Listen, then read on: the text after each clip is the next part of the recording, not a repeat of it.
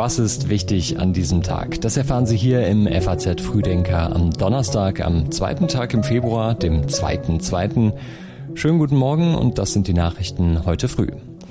Die US-Notenbank hat den Leitzins angehoben. Jetzt schauen wieder viele auf die Europäische Zentralbank. Finnland und Schweden beraten über den NATO-Beitritt und der bedrohte See des Jahres liegt in Südamerika. Vorher noch schnell die Meldungen aus der Nacht. Australien streicht die britischen Monarchen von den Geldscheinen. Elizabeth II. war noch drauf, Charles III. wird aber nicht auf die Banknoten kommen, das hat die Zentralbank mitgeteilt. Bei dem Prozess um den Wiener Terroranschlag von November 2020 sind zwei Unterstützer des Täters zu lebenslangen Haftstrafen wegen Mordes verurteilt worden. Zwei weitere Angeklagte bekamen in der Nacht zum Donnerstag jeweils 19 bzw. 20 Jahre Haft.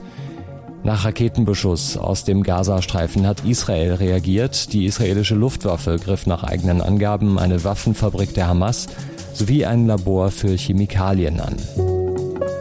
Ich bin Tobias Alterhänger. Die Textausgabe des FAZ Newsletters hat Patrick Schlereth geschrieben. Nach der Leitzinserhöhung der US-Notenbank Fed um 0,25 Prozentpunkte richten sich die Blicke nun auf die Europäische Zentralbank. Die Präsidentin der EZB, Christine Lagarde, hatte mehrfach bekräftigt, dass das Ende der Zinserhöhungen noch nicht erreicht sei. Beim Weltwirtschaftsforum in Davos im Januar hatte Lagarde gesagt, ihr Ziel sei es, die Inflation auf zwei Prozent zu begrenzen, denn die Teuerungsrate sei einfach viel zu hoch. Inflation by all accounts, however you look at it, is way too high. Uh, and our determination at the ECB is to bring it back to 2% uh, in a timely manner and taking all the measures that we have to take in order to do that. Lagarde sagt also, es müssen alle Mittel ergriffen werden, um dieses Ziel zu erreichen. Der EZB-Rat kommt heute zusammen. Es wird erwartet, dass es dann eine Leitzinserhöhung geben wird. Im Dezember hatte die EZB den Leitzins im Euroraum um 0,5 Prozentpunkte angehoben auf 2,5 Prozent. Seit Juli hat die EZB viermal in Folge die Zinsen erhöht. Steigende Zinsen können hohen Teuerungsraten entgegenwirken. Kredite verteuern sich und das bremst die Nachfrage. Zuletzt war die Inflation im Euroraum spürbar gesunken und lag im Januar bei nur 8,5 Prozent. Wo die Inflation in Deutschland liegt, das weiß aktuell noch keiner. Das Statistische Bundesamt in Wiesbaden hat noch keine Zahlen veröffentlicht. Nächste Woche soll es dann soweit sein. Begründet wurde die Verzögerung mit Softwareproblemen. Heute vor 80 Jahren ist die Schlacht bei Stalingrad zu Ende gegangen und Russland feiert heute den Sieg über Nazi-Deutschland. Durch den Ukraine-Krieg hat der Jahrestag noch mehr an Bedeutung gewonnen. Der Kreml bemüht sich seit Monaten, den Angriffskrieg als einen erneuten Kampf gegen Nazis darzustellen. Der russische Staatschef Putin bezeichnet die ukrainischen Behörden immer wieder als Neonazis, die seiner Darstellung nach entschlossen seien, die russischsprachige Bevölkerung im Osten der Ukraine auszurotten. Diese Strategie bestätigt auch der russische Historiker Vyacheslav Jaschenko.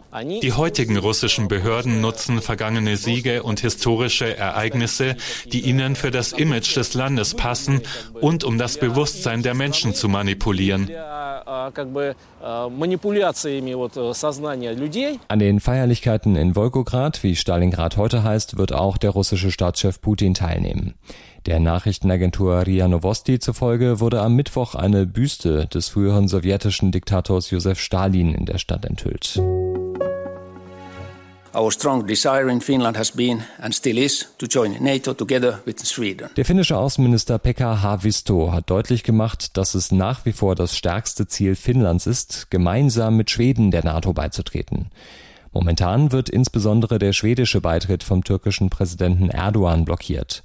Vorgestern sagte Erdogan, wenn Schweden der NATO beitreten wolle, müsse es der Türkei Terroristen ausliefern. Eğer siz illa NATO diyorsanız NATO'ya girebilmeniz için bu teröristleri bize iade edeceksiniz. Erdogan sagte weiter, solange Schweden zulasse, dass der Koran verbrannt und zerrissen werde, stimme man einem NATO-Beitritt nicht zu. In Schweden hatte ein Rechtsextremist ein Exemplar des Korans vor der türkischen Botschaft in Stockholm verbrannt. Erdogan stellt in Aussicht, der Aufnahme Finnlands ohne Schweden zuzustimmen.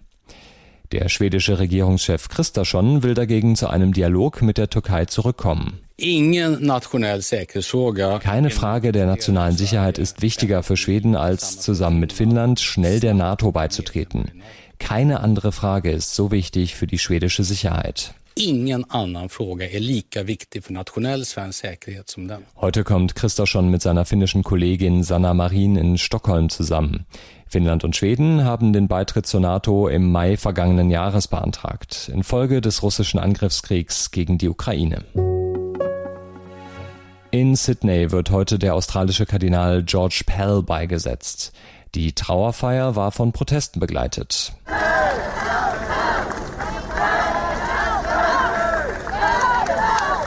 Als der Sarg aus der Kirche getragen wurde, skandierten Demonstranten unter anderem Pell to Hell, Pell in die Hölle. George Pell war der höchste katholische Amtsträger, der jemals wegen Kindesmissbrauchs verurteilt worden war.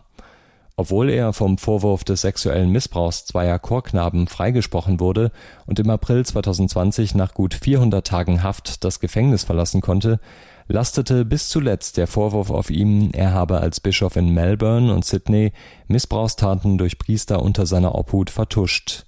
Momentan ist in Australien in Zusammenhang mit Missbrauchsvorwürfen noch ein zivilrechtliches Verfahren gegen Pell anhängig. Es soll laut australischen Medien auch nach seinem Tod weitergehen. Wer eine Hauptversammlung besuchen möchte, muss dafür unter Umständen bezahlen. Das zeigt eine Umfrage der FAZ. Eigentlich ist dem Gesetzgeber wichtig, dass jeder Aktionär ohne Hürden seine Aktionärsrechte frei ausüben darf. Wer eine Hauptversammlung besuchen möchte, bekommt jedoch mitunter überraschende Post von seiner Bank.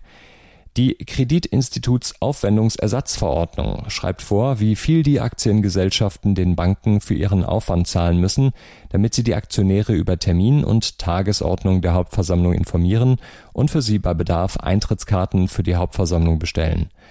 Die FAZ-Umfrage unter Banken zeigt aber nun, dass sie den Kunden mitunter Gebühren für eine Hauptversammlung berechnen und hier zwischen Inland und Ausland differenzieren. Für das Inland erheben drei der befragten Banken Gebühren, nämlich die, die offensiv für kostenfreie Depots werben. FlatEx stellt schon immer 5,90 Euro in Rechnung, Trade Republic 25 Euro. Die DKB verlangt seit Anfang des Jahres 11,90 Euro, allerdings nur dann, wenn der Prozess online abgewickelt werden könnte, der Kunde es aber nicht online macht. Diese Frösche sind bedroht, zumindest dann, wenn sie am Titicacasee in Südamerika leben. Zum Welttag der Feuchtgebiete haben der Global Nature Fund und das Netzwerk Living Lakes den größten Süßwassersee Südamerikas zum bedrohten See des Jahres gekürt, zum zweiten Mal innerhalb von elf Jahren. Abwässer, Pestizide und Schwermetalle verschmutzen den Titicacasee seit Jahren, zum Teil aus illegalem Bergbau. Fische und Frösche sterben, manche Arten verschwinden für immer. Dabei ist der See von zentraler Bedeutung für die Region. Zwei Millionen Peruaner und Bolivianer nutzen ihn als Trinkwasserreservoir. Das indigene Volk der Urus stellt aus dem Schilf am Ufer seine Häuser, Boote und sogar die Insel her, die es bewohnt. Hunderttausende Touristen im Jahr besuchen den See hoch in den Anden.